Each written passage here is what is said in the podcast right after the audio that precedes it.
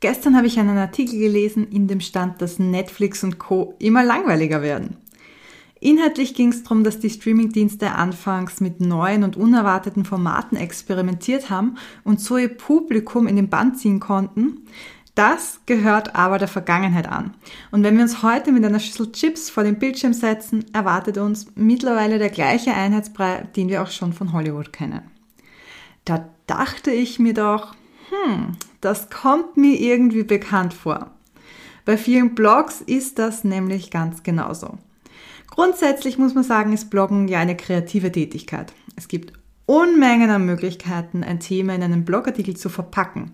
In meinem Mitgliederbereich in der Blogothek habe ich zum Beispiel eine Liste mit 23 verschiedenen Formaten für Blogposts aufgelistet. Also da ist ähm, ja wirklich für jeden Geschmack etwas dabei.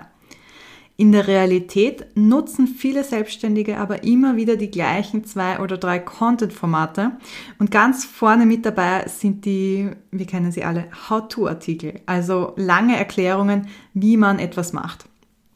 Das ist aber nicht nur langweilig, weil wenn man über How-to-Artikel schreibt, sondern es hilft dir als Selbstständiger auch nicht unbedingt dabei, deine Dienstleistungen oder deine Online-Kurse zu verkaufen. Wenn du nämlich vorher schon erklärst, wie alles funktioniert, braucht niemand mehr dein Produkt.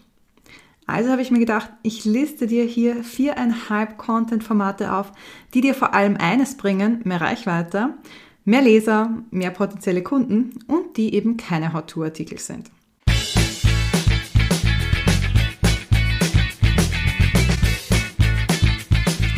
Warum solltest du am Blog überhaupt verschiedene Content-Formate nutzen?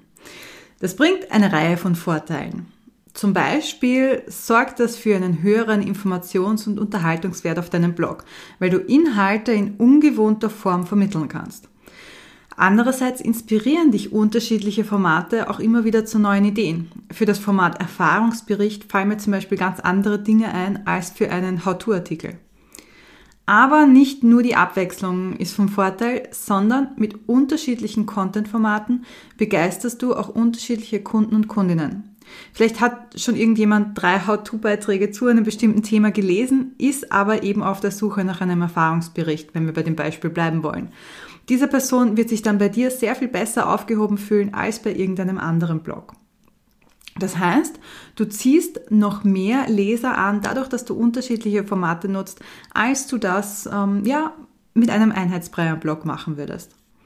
Und noch ein Vorteil, wenn du Kooperationen nutzt. Es gibt Content-Formate, die speziell auf Kooperationen ausgelegt sind und die sind immer die perfekte Wahl, wenn du deine Reichweite steigern und neue Leser erreichen möchtest.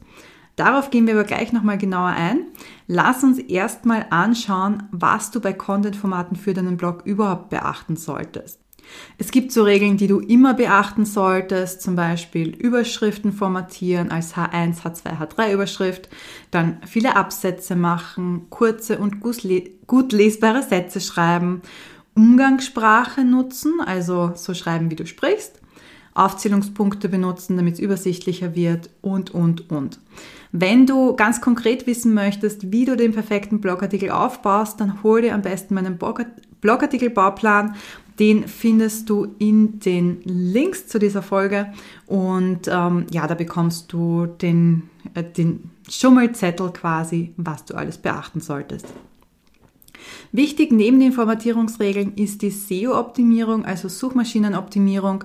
Es gibt auch da so ein paar Dinge, die du immer machen solltest, zum Beispiel so eine Basic Keyword-Recherche, dann die passende URL mit dem Keyword drinnen erstellen, eine Meta-Beschreibung machen, dann Bildbeschriftungen ähm, und so weiter. Also so diese grundlegenden Dinge. Punkt Nummer drei bei unseren Vorbemerkungen, wenn du so möchtest, ist, dass du Content-Formate variieren solltest. Es kann sein, dass du merkst, dass ein Content-Format für den Blog besonders gut funktioniert oder dass du besonders gerne schreibst. Dann kann es eben sehr leicht passieren, dass man ja da eingefahren ist und dass man immer nur dieses Format verwendet. Aber wie schon erwähnt, Abwechslung sorgt dafür, dass keine Langeweile auf dem Blog entsteht und du solltest trotzdem immer wieder auch andere Formate einfließen lassen. Denn es kann natürlich auch sein, dass ähm, ja mal was besser ankommt, als du ursprünglich gedacht hättest und das findest du eben nur durch Experimentieren heraus. Etwas, was ich mir jetzt mit dir anschauen möchte, ist der Unterschied zwischen Evergreen und saisonalen Content-Formaten. Das ist nämlich auch was, was du abwechseln solltest. Lass uns erstmal schauen, was das überhaupt ist. Saisonale Content-Formate hängen mit bestimmten Terminen oder Events zusammen. Das heißt, wenn du zu einer Konferenz gehst und da einen Blogartikel drüber schreibst, ähm, was du dort gelernt hast, dann ist das ein, ähm, ein saisonaler Content. Genauso wie wenn du Tipps für die Adventzeit schreibst. Der Vorteil bei saisonalem Content ist, dass sie zu diesen Anlässen eine besonders hohe Relevanz haben. Und wenn du zum Beispiel Achtsamkeitstraining anbietest als dein Blogthema und ähm, einen Artikel zum Thema, so kommst du entspannt durch die Weihnachtszeit schreibst, dann wird dieser gerade gegen Ende November und im Dezember sicher ein großes Interesse für deine Leser erzeugen. Das heißt, saisonale Content-Formate sind zu bestimmten Anlässen extrem relevant und haben in diesen Zeitfenstern ein höheres Suchvolumen und natürlich hast du so auch die Chance, mehr Leser zu bekommen. Evergreen Content sind genau das Gegenteil. Die sind nämlich nicht nur zu einem bestimmten Zeitpunkt relevant, sondern jederzeit. Und ähm, müssen oder sollten deshalb auch nicht auf einen bestimmten Zeitraum zugeschnitten sein. Wenn wir also wie vorher das Beispiel einer Achtsamkeitstrainerin haben, dann könnte so ein Evergreen Content Blogartikel sein, wie Achtsamkeit dir hilft, besser mit Stress umzugehen. Das ist das ganze Jahr über relevant. Das heißt, Evergreen-Content-Formate bringen dir dauerhaft und unabhängig vom Zeitpunkt Besucher auf deinen Blog. Deshalb ist es wichtig, dass du das kombinierst, Evergreen-Inhalte und saisonale Blogartikel, ähm, um Anlässe, die in deiner Branche auch wichtig sind, wirklich sinnvoll zu nutzen und so noch mehr Leser zu erreichen. Also es gibt in jeder Branche so ein paar Fixpunkte, seien es jetzt eben Veranstaltungen oder Feiertage, die besonders wichtig sind und darauf kannst du dich stürzen, wenn du so sagen möchtest. Kommen wir jetzt aber zu den viereinhalb Content-Formaten, die ich dir mitgebracht habe, die du kennen solltest und auch nutzen solltest, wenn du mehr Leser und Kunden erreichen möchtest, wenn du deine Reichweite erhöhen möchtest. Vielleicht liegen dir, wie gesagt, nicht alle Formate gleich gut, vielleicht macht dir das eine mehr Spaß als das andere. Probier auf jeden Fall alles aus, weil wie gesagt, es kann eigentlich keine Nachteile haben. Du wirst auf jeden Fall immer was dazu lernen und im besten Fall auch noch sehr viel mehr Reichweite bekommen. Das erste, was ich in dieser Liste erwähnen muss, sind epische Blogartikel. Episch, das klingt vielleicht ein bisschen dramatisch, ist es aber eigentlich nicht. Damit ist nur gemeint, dass die Blogartikel sehr lange und gut recherchiert sind. Und diese Blogartikel, die liefern besonders viel Mehrwert und gehen eben stark in die Tiefe und daraus ergibt sich der große Umfang meistens von selber. Also ganz viele Leute, die mir sagen, ja, aber lange Blogartikel, äh, wie soll ich das schreiben und äh, ich halte mich lieber kurz. Ja, eh, ist auch schön, aber wenn du so einen sehr tiefgreifenden Blogartikel schreiben möchtest, dann musst du eigentlich ähm, eine gewisse Zeit, also dann wirst du über kurz oder lang eine gewisse Zeichenanzahl erreichen, weil ähm, ja große Sachverhalte lassen sich halt selten in zwei Absätzen erklären. Was bedeutet jetzt sehr lang, fragst du dich vielleicht. Ähm, wenn man im Internet so nachliest, dann kann man sagen, dass das Content-Format epischer Blogartikel bei 1500 Wörtern beginnt und eigentlich nach oben offen ist. Also es gibt da keine Maximallänge, die ein Blogartikel haben darf. Ähm, und es, ich habe auch schon Blogartikel gesehen, epische Blogartikel, die mehrere tausend Wörter haben. Und bei diesem Format gilt tatsächlich, je länger, desto besser.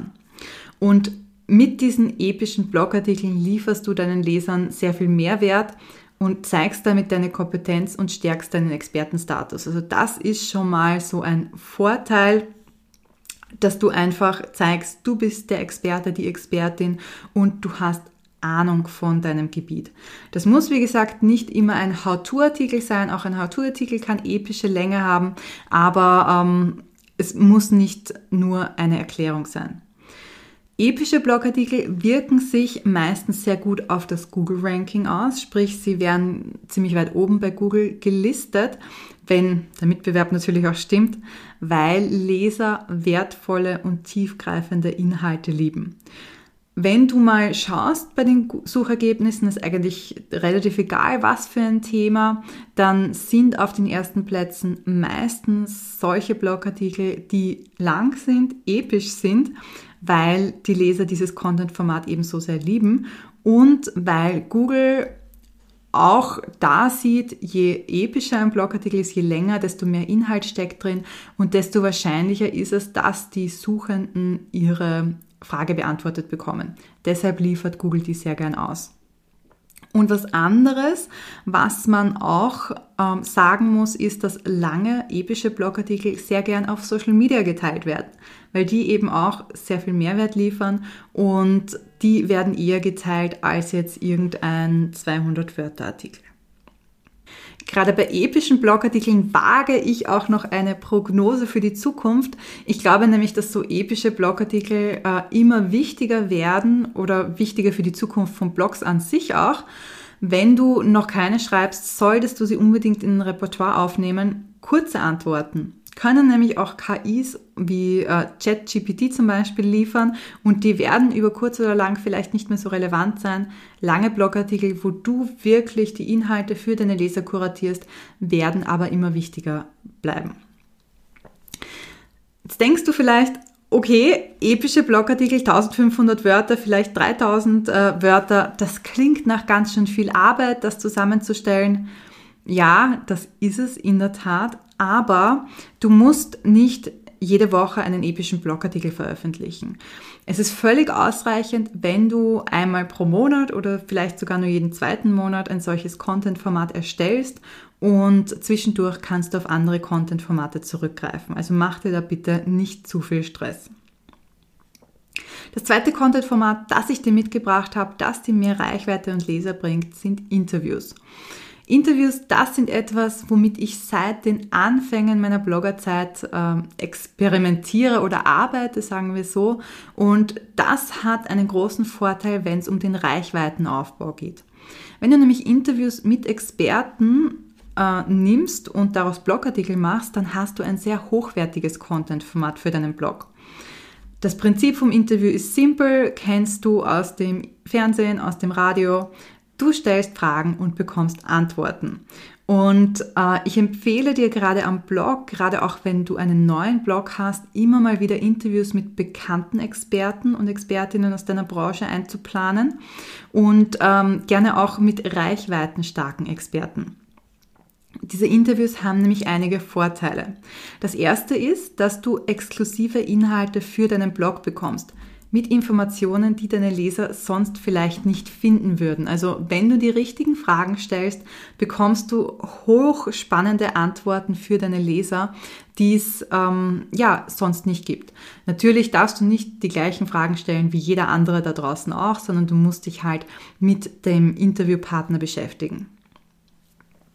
Der zweite Vorteil ist, wenn die Inhalte exklusiv sind und lehrreich sind, dann werden sie von den Lesern auch gerne wieder geteilt. Das heißt, du profitierst dann nicht nur von SEO zum Beispiel, sondern du profitierst auch dadurch, dass die Artikel auf Social Media Kanälen geteilt werden oder in der WhatsApp-Gruppe oder wo auch immer. Und gerade wenn du reichweitenstarke Interviewpartner hast, dann äh, kannst du mehr Reichweite bekommen, also mehr Leser bekommen, weil die Wahrscheinlichkeit, dass dein Interviewpartner deine Blogartikel teilt oder den Blogartikel, wo du ihn interviewt hast, teilt, ist sehr hoch. Vor allem, wenn das Interview spannend war. Wie gesagt, 0815 Interviews wird der Experte dann vielleicht nicht immer teilen, aber wenn es ein spannendes Interview ist, dann ähm, wird er das wahrscheinlich machen, wird sie das wahrscheinlich machen und bringt dir so mehr Reichweite.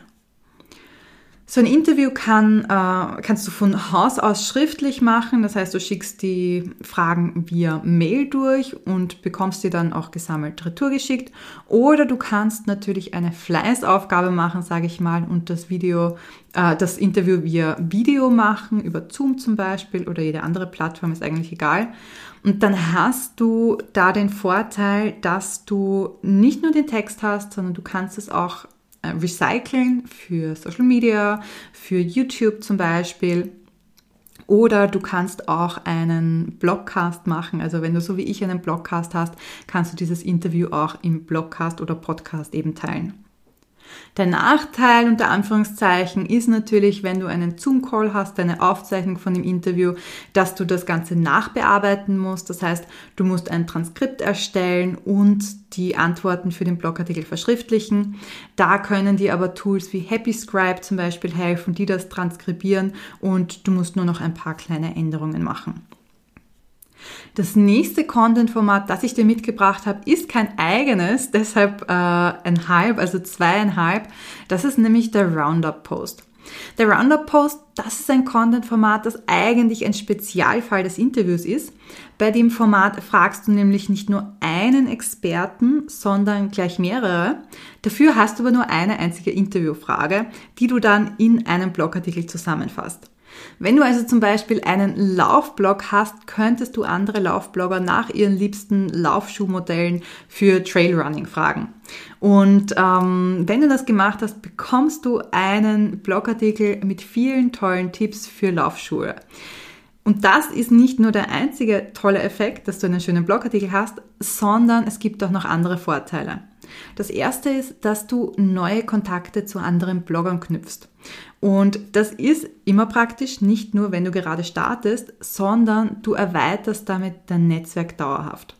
Und mit diesem Format ist es übrigens auch gar nicht so schwer, andere von der Teilnahme zu überzeugen, weil wer würde nicht gerne mit anderen Experten in einem Artikel genannt werden und wer fühlt sich nicht geschmeichelt, wenn er nach seiner Expertenmeinung gefragt wird. Also ist nicht so schwer, wie man sich das äh, vielleicht vorstellt, da Leute zu finden, die mitmachen. Der nächste Vorteil ist, dass Expertenstatements immer sehr hochwertig sind. Also ähm, wenn man sich jetzt in die Leser hineinversetzt, dann denken sich die, okay, wenn dieser Profiläufer den Schuh empfiehlt, dann muss der wirklich gut sein. Das heißt, ähm, du hast wirklich die Glaubwürdigkeit auch für deinen Blogartikel und das ist ja natürlich super, wenn du kostenlosen, wertvollen Inhalt für deine Leser bereitstellst. Der nächste Punkt ist so ähnlich wie beim äh, Interview, beim Einzelinterview jetzt, nämlich dass du mehr Traffic auf deinen Blog bekommst. Denn hier ist nicht nur ein Interviewpartner, der deinen Artikel teilen kann, sondern es sind gleich mehrere Leute, die dir Besucher schicken. Und wir haben in meinem Mitgliederbereich in der Blogothek gemeinsam einen, ähm, einen Roundup-Post geschrieben und das haben sehr, sehr viele Teilnehmerinnen, die da mitgemacht haben, gesagt, dass sie wirklich Traffic bekommen haben. Auch wenn das ihr zweiter oder dritter Blogartikel zum Beispiel erst war, weil sehr viele der Experten sich geschmeichelt gefühlt haben und diesen Artikel gerne geteilt haben. Auch wieder deshalb, weil sehr viel Mehrwert drinsteckt und es deshalb für die Interviewpartner leicht ist, dass sie diesen Artikel auch teilen können. Und äh, so ein Nebeneffekt quasi davon, dass viele Leute den Artikel teilen. Nicht nur dein Traffic steigt, sondern auch dein Bekanntheitsgrad erhöht sich dadurch, dass du mit den anderen Experten in Kontakt bist, dadurch, dass die sagen, hey, ich wurde da ver, äh, verlinkt oder habe meine Expertenmeinung abgegeben, schaut doch mal vorbei. Das heißt, das bringt sehr viel Vorteile für dich, aber nicht nur für dich, sondern auch für die teilnehmenden Blogger, äh, weil auch ihr Expertenstatus erhöht sich, auch sie bekommen mehr Reichweite, einen kostenlosen Backlink von dir, ähm, was ja suchmaschinenrelevant ist und auch sie haben die Chance auf neue Leser durch die vielen anderen Experten, die auf diesen Artikel hinweisen. Das heißt, es ist eine Win-Win-Situation für alle und äh, etwas, was man definitiv von Zeit zu Zeit machen sollte. Wenn du sowas gerne mal ausprobieren möchtest und nicht weißt, wie du da dran gehen sollst, wir haben in der Blogothek in meinem Mitgliederbereich einen Kurs, wo ich dir wirklich Schritt für Schritt zeige, wie du so einen Roundup-Post schreiben kannst, mit Vorlagen, wie du Experten anschreiben kannst. Also wenn dich das interessiert, dann komm in die Blogothek, komm auf die Warteliste zur Blogothek und ich sag dir, sobald wir das nächste Mal öffnen. Den Link zur Blogothek findest du natürlich in den Links zu dieser Episode und da kannst du dich unverbindlich eintragen. Das nächste, was wir auf unserer Liste mit Content-Formaten haben, sind Listenartikel. Das ist ein Content-Format, das auf deinem Blog auch nicht fehlen sollte, auch wenn es mittlerweile schon gebräuchlicher ist ähm, als, als noch vor ein paar Jahren. Und man sieht das immer wieder auf Google auch äh, und auf Social Media. aber auch wenn es jetzt vielleicht nicht so ausgefallen ist, funktioniert das immer noch wahnsinnig gut. Listenartikel werden wahnsinnig gern geteilt, weil das Prinzip so simpel ist. In dem Artikel hast du nämlich in Aufzählungsform ein Thema in kleine, gut portionierte Häppchen heruntergebrochen. Und das erklärt die überdurchschnittliche Beliebtheit bei den Lesern. Und das erklärt auch, warum das bei Google so gut rankt, weil auch das ein Zeichen für Google ist, dass eben ähm, ja, viele Inhalte vermittelt werden und ähm, die Leser wirklich auf ihre Kosten kommen. Durch die Aufzählungen, also die Listenpunkte, die du hast, sind diese Content-Formate, diese Blogartikel sehr übersichtlich und leicht zu überfliegen. Und das ist etwas, was wir Menschen sehr gerne mögen, weil du kennst das sicher von dir. Du liest wahrscheinlich einen Blogartikel nicht von vorne bis hinten, sondern du überfliegst ihn. Und ähm, wenn du jetzt eine Nummerierung nutzt, zum Beispiel 10 Tipps für mehr Struktur im Alltag, dann weiß der Leser immer ganz genau, wo er sich befindet, ähm, wie viel er noch zu lesen hat und äh, was der nächste Punkt ist. Was sind so Beispiele für Listenartikel? Das können zum Beispiel sein spannende Insights über dich, die deine Leser kennen sollten, also persönliche Einblicke oder ähm, sympathische Macken, was auch immer.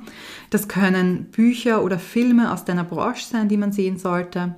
Das können sein Tools oder Produkte für bestimmte Tätigkeiten und so weiter. Also es gibt wirklich jede Menge Möglichkeiten, was du in einen Listen-Blogartikel hineinpacken kannst. Dieses Content-Format, also diese Listenartikel, man nennt das übrigens auch Listicle, eignet sich perfekt, um dir eine interne Linkstruktur aufzubauen.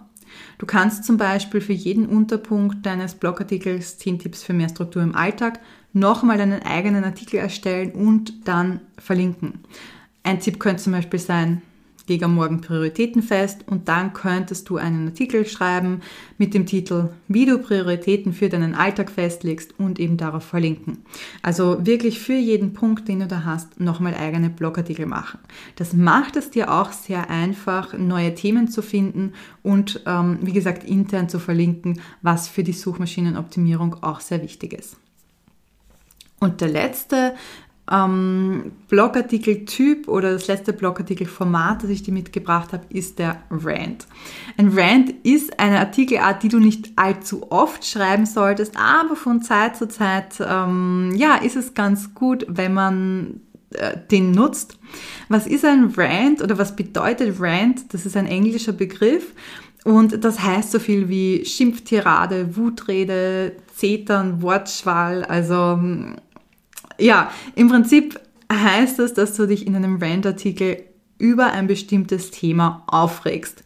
Für mich als Wienerin natürlich oder gebürtige Wienerin ein sehr spannendes Content-Format, das aber jeder nutzen kann. Also ähm, in diesem Artikel schreibst du über etwas, das dich wahnsinnig nervt oder wenn du die, deinen Frust über eine Sache loswerden möchtest. Solche Artikel fallen in der Regel auf, äh, vor allem, wenn du nicht die gleiche Meinung hast wie alle anderen. Sie sind vielleicht nicht so der Burner auf Google, das kann schon sein, dass sie nicht an Stelle Nummer eins sind, aber dafür werden sie sehr gern auf Social Media geteilt. Und diese Art von Artikel hat einen super Nebeneffekt, nämlich, dass du Leser aussortieren kannst. Das klingt jetzt vielleicht hart, aber lass mich erklären, was ich meine. Wenn du jetzt einen Rant schreibst und erklärst, warum du eine bestimmte Sportmarke wahnsinnig schlimm findest und dass du sie niemals nutzen würdest und was weiß ich, dann wird es immer Leute geben, die deiner Meinung sind und dir zustimmen und sagen, ja, das finde ich auch und, ähm, und sie passt zu mir, mit ihr möchte ich zusammenarbeiten.